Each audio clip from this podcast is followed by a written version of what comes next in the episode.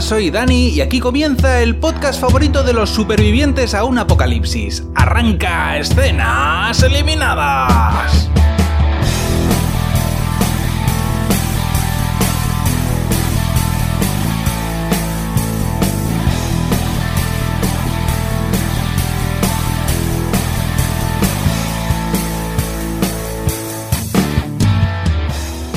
Esta semana os voy a contar qué ocurre en el primer episodio de una miniserie llamada The Stand.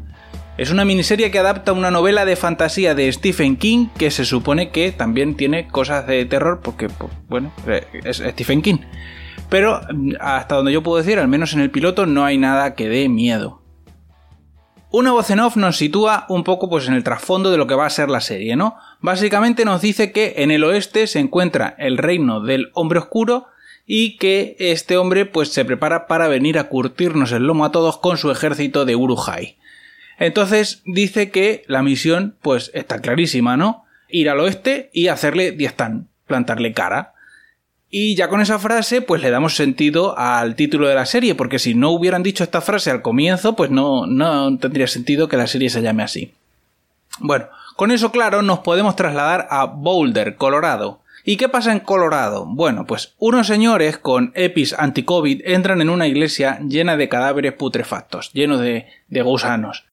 Estos tipos parece ser que están registrando el pueblo y limpiándolo de cadáveres. Y hay uno que debe ser el novato del grupo porque cuando ve los cadáveres le da por vomitar.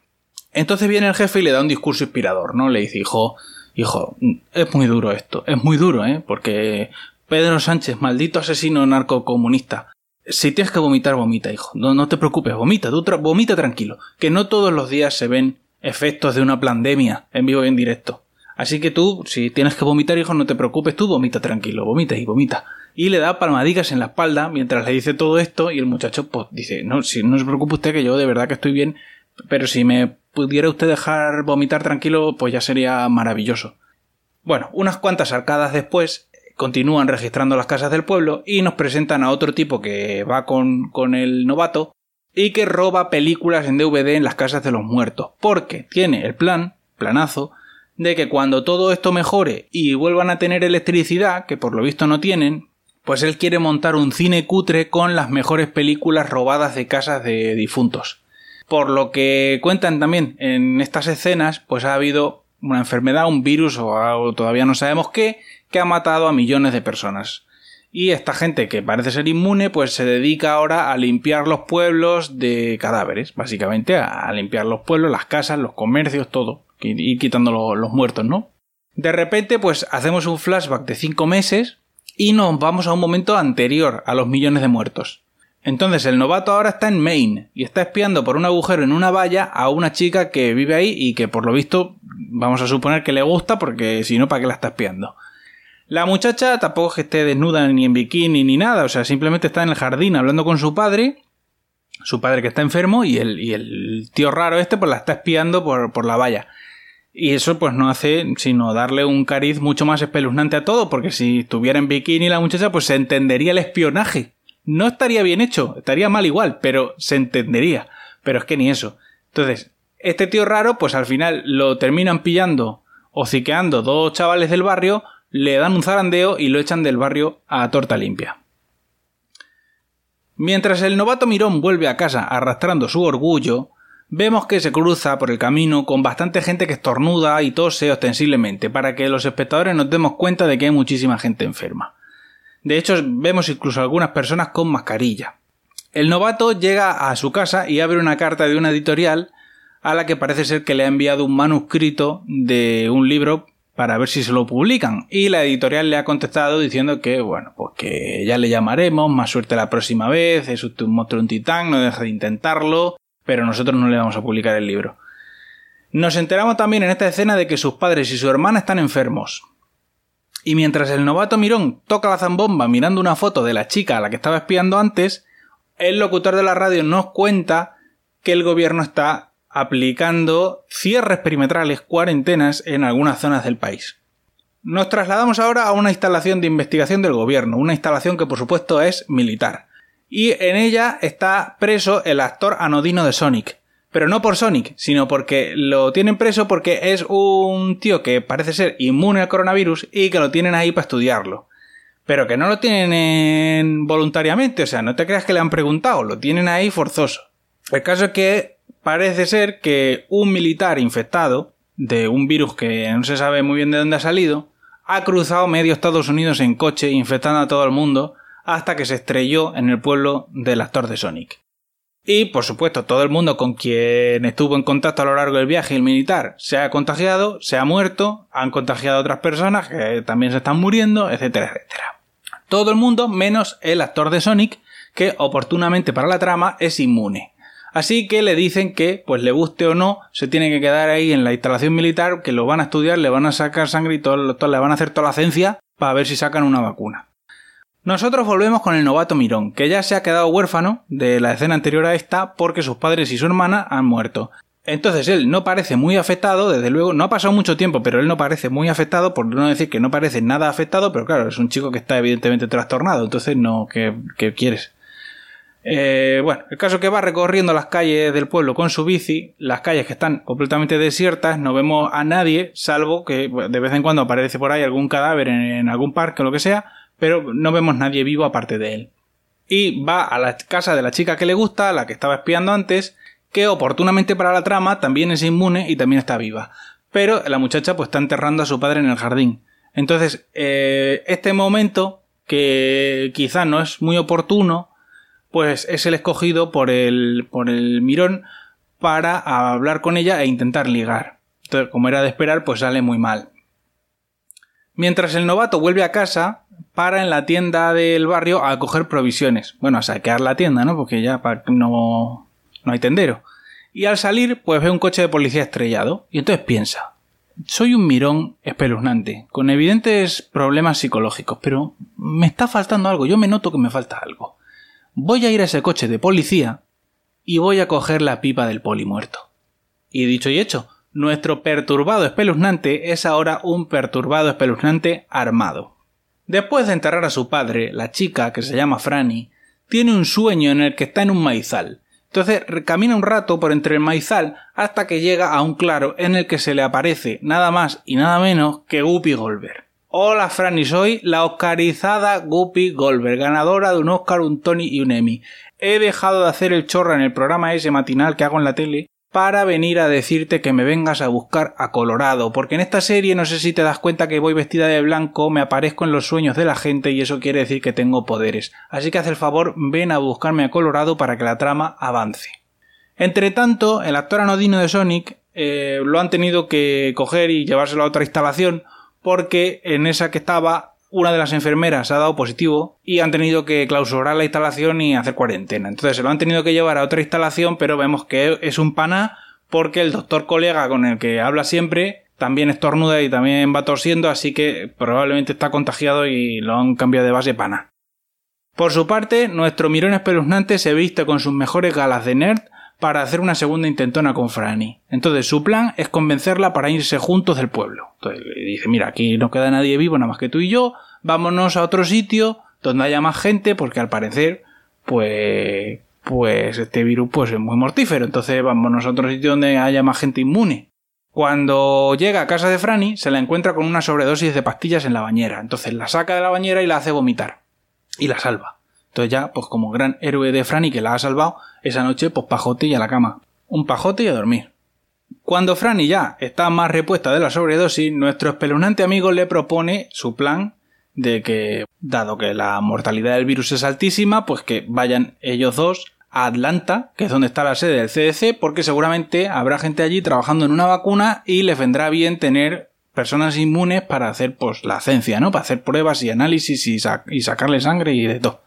Y Franny, como no tiene otra cosa que mejor que hacer y tampoco la dejan suicidarse, pues dice, venga, pues vamos a, Atlanta a ver qué se cuece. Esa misma noche, el actor anodino de Sonic sueña también con el maizal. Pero en su sueño no está la oscarizada Guppy Goldberg, sino un lobo con los ojos rojos, que yo quiero entender que simboliza el mal, ¿vale? Pero no sabemos qué pasa con el lobo porque este hombre se despierta y se corta el sueño. Entonces viene a su cuarto el médico colega, el que la atiende siempre que ya antes, antes tosía y estornudaba, pero ahora tienes ya síntomas evidentes de que va a morirse. Y viene al, al, cuarto pues a contarle que todo el mundo tiene la enfermedad en la base, que están todos muriéndose y que el general de la base se aisló en el centro de mando hace un montón de horas y que no deja entrar ni salir a nadie. Entonces, justo mientras están teniendo esa conversación, aparece en la habitación otro tipo desagradable con el que el actor de Sonic ha tenido varios roces en escenas anteriores, pero que yo me los he saltado por resumir. Y este tipo pues está también infectado y está en las últimas. Pero no me preguntéis cómo ni por qué hay un arranque de violencia, así sin venir a cuento, y el tío desagradable le pega un tiro al doctor colega y el actor de Sonic, a resultas del tiro, coge un bisturí y le raja el cuello al tío desagradable. No me preguntéis el porqué de esa escena porque no se entiende muy bien por qué ocurre. De hecho, más adelante hablan sobre ello y tampoco se queda muy claro, pero bueno, el caso es que, pasa eso y, y el actor de Sonic, que es un militar licenciado porque se tuvo que dejar el ejército porque se hizo mierda una rodilla, le termina rajando el cuello con un bisturí al tío desagradable. Bueno, caso que el general de la base lo ha estado viendo todo por las cámaras de seguridad y le va abriendo las puertas al actor de Sonic para que llegue al centro de mando. Cuando llega allí eh, vemos que el general tampoco está sano. El general, que por cierto es JJ Jameson. Tampoco está sano. Tiene un poquito de tosesica, ¿no? No mucha, pero un poquito. ¿no? no tiene la enfermedad tan avanzada como el resto, pero vamos, que va a cascar también. Y nada, pues le dice, le cuenta un poco al actor de Sonic que la cosa está fatal, que hace días que nadie les contesta a la radio y que, bueno, pues que él está enfermo y que se va a pegar un tiro. Entonces le dice, bueno, pero a ver, una cosa, actor de Sonic, como tú eres inmune, ¿sabes?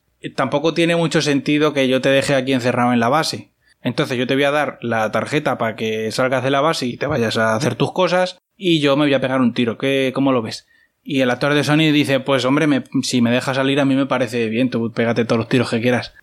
Entonces ahora, en este momento, nosotros saltamos al tiempo real de la serie, al posapocalipsis otra vez, y ahí volvemos a tener a nuestro nerd psicópata favorito que sigue enterrando cadáveres en fosas comunes. Esa noche se queda dormido mientras escribe a máquina, porque tiene una máquina de escribir, pues no tiene luz. Y tiene un sueño con el lobo del maizal. Pero esta vez el lobo se transforma en un hombre. Un hombre que no nos enseña en la cara, pero que es Alexander Skargar. Y ese hombre le ofrece al Ner una piedra que brilla. No es droga, es una piedra que brilla y por lo tanto suponemos que es mágica. Pero no sabemos qué pasa con eso porque el tío se despierta y se corta el sueño otra vez. Entonces, a la mañana siguiente, el Ner va de camino a su trabajo de enterrar muertos cuando se encuentra con Franny y con el actor de Sonic. Que aquí descubrimos con estupor que ahora son pareja. Y descubrimos con estupor que ella está pregnant. Y nuestro nerd psicópata pone, sonríe y pone cara de simpático, pero por dentro en realidad los quiere matar a los dos apuñaladas en los ojos. La última escena del capítulo nos cuenta la historia del soldado con el que empieza toda la movida. Se ve que hay una fuga del virus en una instalación del gobierno, a pesar de que el presidente de los Estados Unidos nos ha dicho por la radio que ellos para nada, que no en absoluto, ellos han hecho ningún virus que, uh, que la convención de no sé qué y no sé cuánto, no, no, nosotros que vamos a diseñar ningún virus. Pues es un virus del gobierno y hay una fuga en la instalación y entonces hay un soldado que es el que ejecuta el cierre de emergencia de la base, pero la puerta de su garita se queda trabada, oportunamente trabada. Así a simple vista parece un mal funcionamiento, pero luego vemos que la puerta la está trabando el mágico hombre oscuro que no es otro que Alexander Skargar. Pero bueno, eso es una cosa que no viene a caso. La puerta no se cierra y entonces el soldado piensa lo que piensa y dice, me voy a quedar yo aquí en cuarentena con esta gente muriéndose pudiendo irme a mi casa, portando el virus, y contagiar a mi mujer y a mi bebé, y matarlas a las dos, y después montarme en el coche y recorrerme 1700 kilómetros, parando en todos los pueblos, para contagiar a todo el mundo? Dice, hombre, entre eso y quedarme aquí en cuarentena, pues yo prefiero lo primero. Y coge el tío y se va. Entonces, pues nada, yo mi recomendación es que no hagáis como este hombre, que respetéis los confinamientos perimetrales, que respetéis el distanciamiento social, que respetéis todas las medidas y que os lavéis las manos y que no os metáis los dedos a la nariz.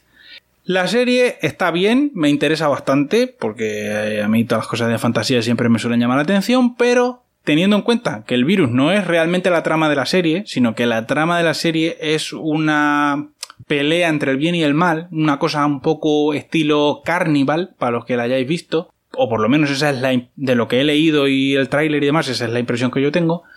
Eh, he echado en falta que le dediquen más tiempo a eso en el piloto, porque el piloto se lo come enteramente todo el tema del virus, que me imagino que es para despacharlo rápido, para establecer un poco el, mundo y despachar luego rápido el tema del virus, pero eh, he echado en falta algunas escenas más dedicadas a eso, porque quitando los dos sueños, el del maizal y el del lobo, eh, no le dedican nada más y la serie va de eso, entonces eh, puede llamar un poco a, engaño de que la gente piense que es una serie sobre posapocalipsis de virus mortífero cuando en realidad el fondo de la serie no es ese, pero bueno, como digo, la serie parece que está, que está bien, a mí me interesa bastante. Y nada más, hasta aquí el programa de esta semana. En la web escenaseliminadas.com podéis encontrar todos los programas anteriores. Y si queréis contarme qué os ha parecido alguna serie o queréis recomendarme alguna que pensáis que me puede gustar, pues me podéis localizar en mi cuenta de Twitter, escenitas. Ya tengo algunas recomendaciones que me habéis ido haciendo, las iré preparando en las próximas semanas para cuando haya así algún hueco que las pueda meter. Y nada más, hasta la semana que viene.